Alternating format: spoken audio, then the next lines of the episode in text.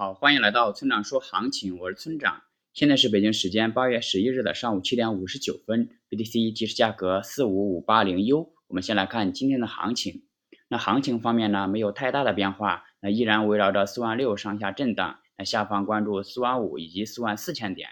那跌破了四万四千点就会测试四万两千五百点。那上方关注四万六千点以及四万八千点，突破四万六千点将会测试四万八千点。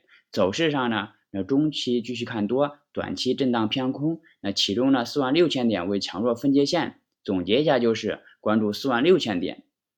接下来是交易思维模块，那一套完整的交易系统都会给出退出交易的条件，也就是我们所说的止损。那止损呢，在任何条件下都是非常重要的，特别是在有一种情况下，一定不要忘记止损。那这种情况就是。在非常强势的行情中，每一次回调完成后都会继续朝着原来的趋势发展，这就很容易给我们留下即使不止损也没事，止损了反而会有损失的暗示。随着这种暗示的不断加强，我们在以后的操作中再执行止损就非常的困难了。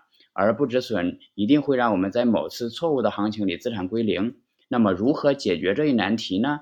那对于经过专业训练的交易员，那肯定是无论在什么样的情况下都要执行止损的。但对于普通的散户，严格止损是很难做到的。这时候我们不妨使用仓位管理来控制风险。具体的做法是，拿出一笔归零也不心疼的资金来做，一旦利润达到了某个目标，就将这部分利润转走，用剩下的资金继续交易，从而做到了爆仓即止损。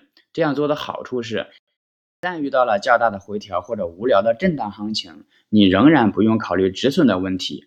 最后，请大家一定要明白，千万不要根据预测来做交易。交易是需要考虑到具体信号、盈亏比以及仓位管理的。用预测指导交易，并不能实现长期稳定的盈利。如果你想学习具体操作以及稳定盈利的技巧，请查阅今天的策略版分析。拜拜。